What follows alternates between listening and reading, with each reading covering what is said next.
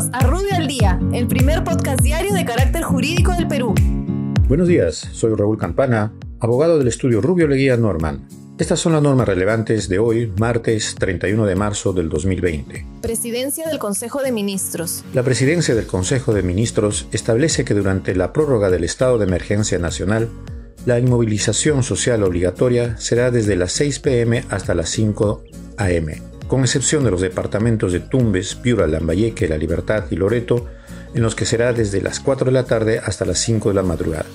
Dicha medida rige a partir del día de hoy, 31 de marzo. Economía y Finanzas.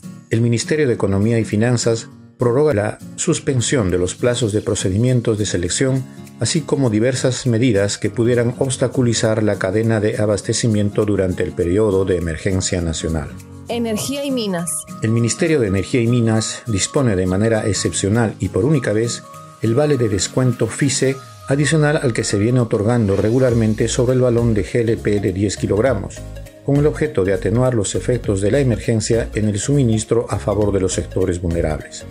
Dicho descuento es otorgado con cargo al Fondo de Inclusión Social Energético FICE. SUNAT. La SUNAT amplía el universo de contribuyentes la prórroga de la presentación de la declaración jurada mensual del impuesto a la renta.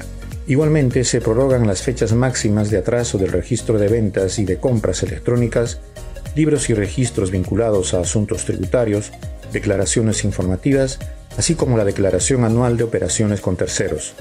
Finalmente, modifican las condiciones y causales relativas a la pérdida del beneficio de fraccionamiento, aplazamiento o refinanciamiento de deudas tributarias. Banco Central de Reserva. El Banco Central de Reserva aprueba disposiciones de encaje en moneda nacional y en moneda extranjera vigentes a partir del periodo de abril del 2020. Agricultura.